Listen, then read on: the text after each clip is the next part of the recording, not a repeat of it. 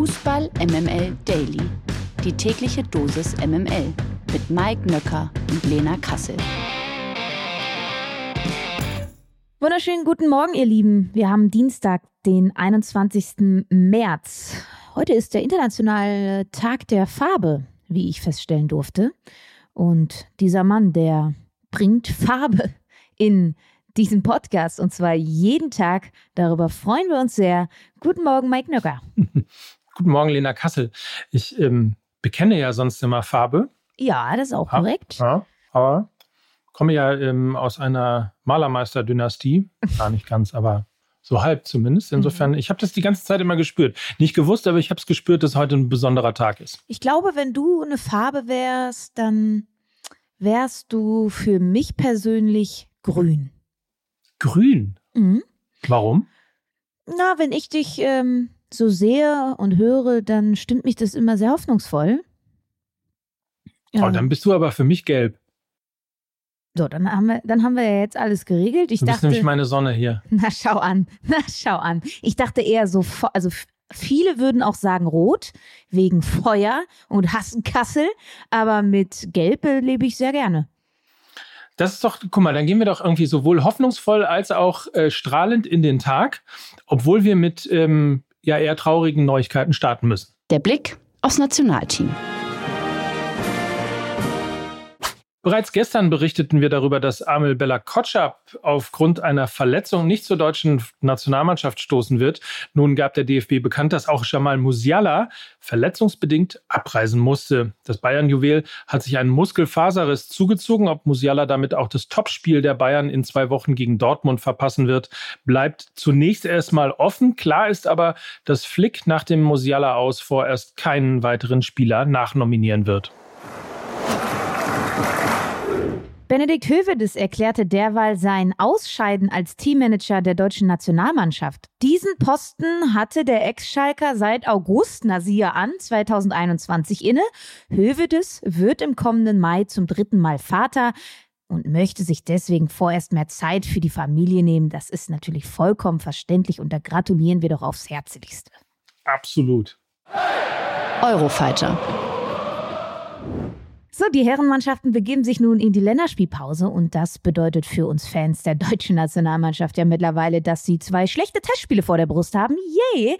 Aber das Schöne, wir können Abhilfe leisten, denn in dieser Woche gibt es trotzdem hochklassigen Fußball zu sehen. Die Viertelfinal-Hinspiele der UEFA Champions League der Frauen stehen nämlich auf dem Programm.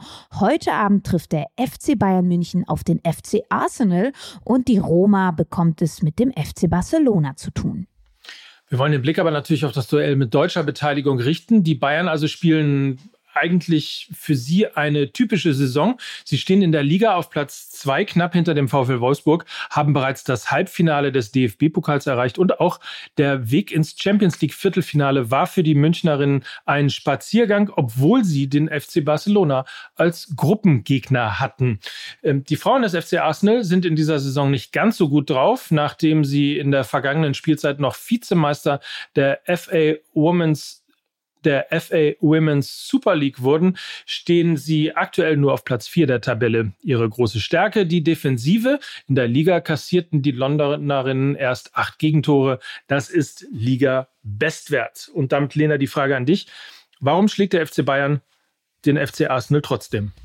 Ich bin wirklich sehr, sehr zuversichtlich. Die Bayern feierten zuletzt zwölf Pflichtspielsiege in Folge. Dazu ähm, funktioniert ihre Offensive gerade wirklich außerordentlich gut mit Lea Schüller, Clara Bühl, Lina Magul und auch Georgia Stanway. Die präsentieren sich alle in Topform und können damit auch die Verletzung und den Ausfall von Linda Dallmann irgendwie kompensieren. Und in der Gruppenphase, du hast es angesprochen, haben sie tatsächlich dem FC Barcelona, also das ist vergleichbar im Männerfußball mit der Verfassung von Manchester City aktuell, also wirklich ähm, die beste Mannschaft im Fußball der Frauen aktuell, eine der seltenen Niederlagen zugefügt und auch Arsenals Bilanz ja gegen deutsche Clubs ähm, könnte auch noch Mut machen. Von sechs KO-Runden-Duellen gegen deutsche Teams verloren die Engländerinnen fünf und FC Arsenal nur auf Platz vier. Die kamen nämlich ein bisschen ja durchwachsen in die Saison, aber zuletzt kamen sie immer besser in Fahrt, haben auch den englischen Ligapokal gegen Chelsea Chelsea mit 3 zu 1 gewonnen, haben in ihrer Champions League Gruppe auch Seriensieger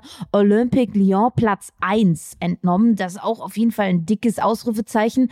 Aber sie haben verletzungsbedingt einige Sorgen. Beth Mead und Viviane Midema sind beide nicht mit dabei. Das sind die beiden Topstars vom FC Arsenal.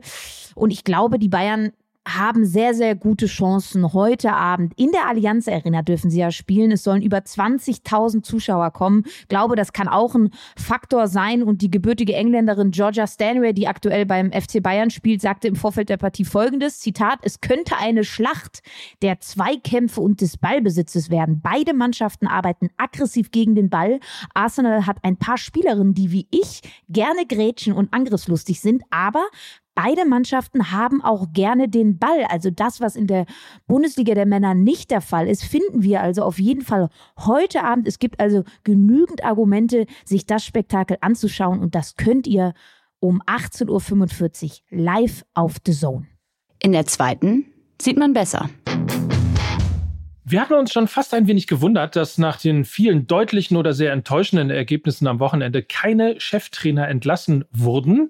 Jetzt hat es aber doch jemanden erwischt. Und zwar hat Hansa Rostock mitgeteilt, und zwar gestern, dass die 5 zu 2 Niederlage der Hansa gegen Fortuna Düsseldorf zugleich der letzte Auftritt von Coach Patrick Glöckner war. Damit reagieren die Norddeutschen auf die sportliche Talfahrt der letzten Wochen. Aus den bisherigen acht Rückrundenspielen konnte die Kogge nur einen Sieg holen und steht mittlerweile auf dem vorletzten Tabellenplatz. Für die Rostocker ist das bereits der zweite Trainerwechsel in dieser Saison. Glöckner übernahm das Amt erst vor fünf Monaten von Vorgänger Jens Hertel. Co-Trainer Nikolas Masetzky wird nun vorerst interimsweise als Übungsleiter übernehmen. Verlierer des Tages.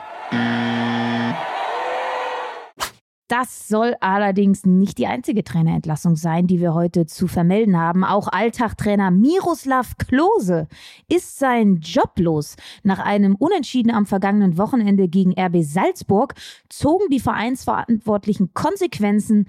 Alltag ist aktuell Tabellenletzter der österreichischen Bundesliga und so versandet die erste Trainerstation von Miroslav Klose äh, relativ schnell.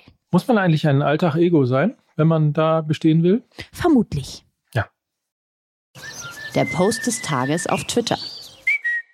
Der Post des Tages kommt heute von Ex-Schiedsrichter Manuel Grefe. Nochmal zur Erinnerung, am Sonntagabend beim Duell zwischen Leverkusen und den Bayern hatte Schiedsrichter Tobias Stieler bei zwei Elfmetersituationen fälschlicherweise auf Schwalbe und gelbe Karte entschieden. In beiden Fällen korrigierte der VAR ihn und so gab es schlussendlich zwei Elfmeter für Leverkusen. Grefe nahm das zum Anlass zu folgendem, ein Tweet, ich würde mal sagen, das in sich hat, Lena, oder? Ja, Zitat, äh, wenn man die persönliche Fehlentwicklung des letzten Jahrzehnts beispielhaft verdeutlichen will, dann das. Solche Schiedsrichter bis zur höchsten Gruppe der UEFA vom DFB äh, protegiert wurden, aber die Leistungen es nie begründeten. Ja, Gräfe teilt also mal wieder heftig aus, einerseits gegen die Schiri-Bosse und andererseits gegen seinen Ex-Kollegen Stieler. Und CT8 forderte auf Twitter jetzt auch, ähm, ob es denn nicht eine Statistik gäbe, von welchem Schiedsrichterteam die meisten Entscheidungen nach VRR-Eingriff korrigiert worden sind. Gefühlt ist Stieler da wirklich sehr weit oben anzusiedeln. Fände ich ja auch nicht so ganz so verkehrt, wenn wir über Leistungskultur und Transparenz sprechen. Nicht die erste schlaue Idee von CT8 zur Erinnerung nochmal, also der DFB bzw. das Schiedsrichtergespann beim DFB, also die verantwortlich für den Einsatz äh, der Schiedsrichter sind, heißen Krug, Fandel und Fröhlich. Und ich finde, dass solche Schiedsrichter bis zur höchsten Gruppe der UEFA vom DFB protegiert wurden.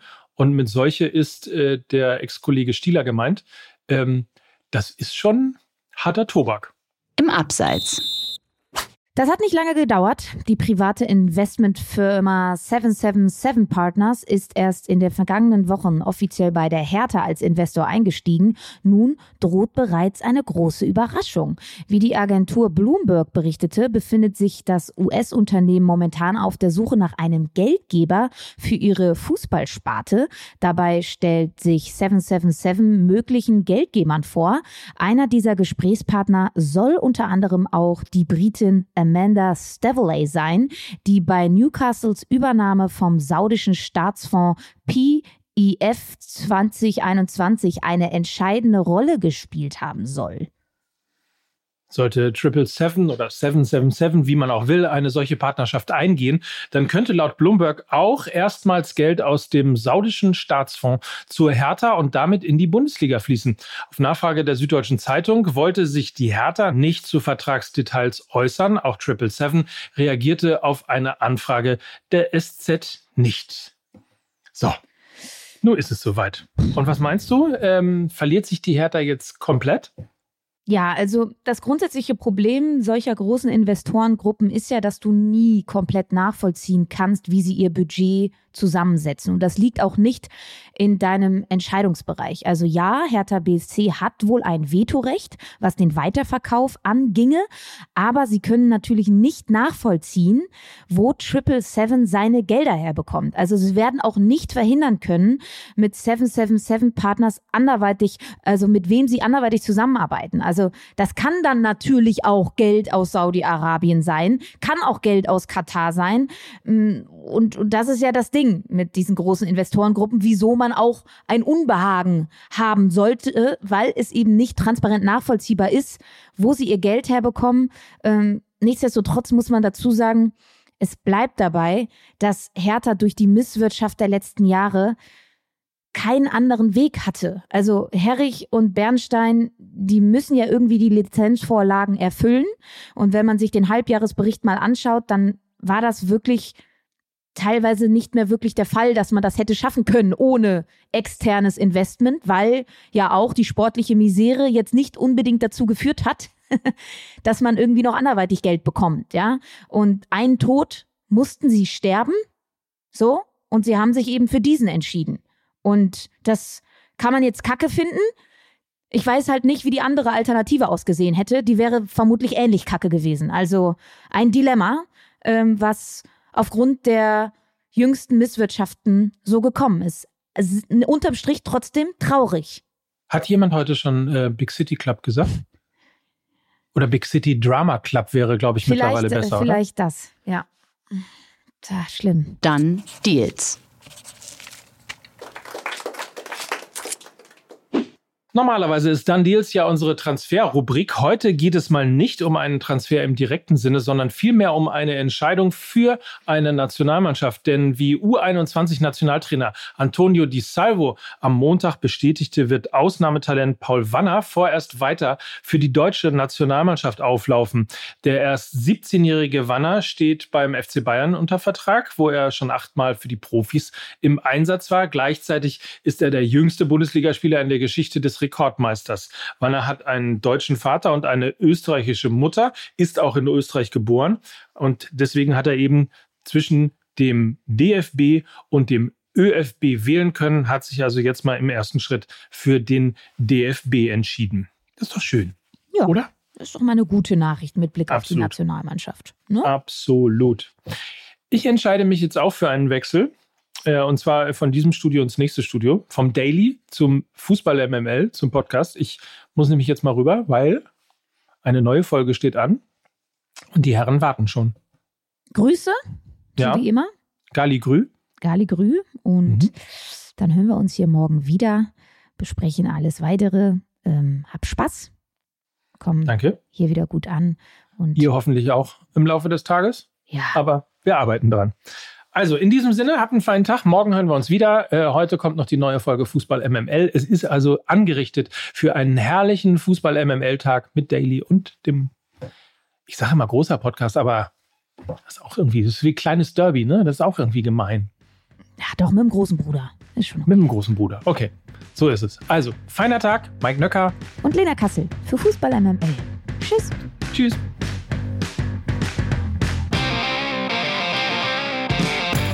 Dieser Podcast wird produziert von Podstars bei OMR.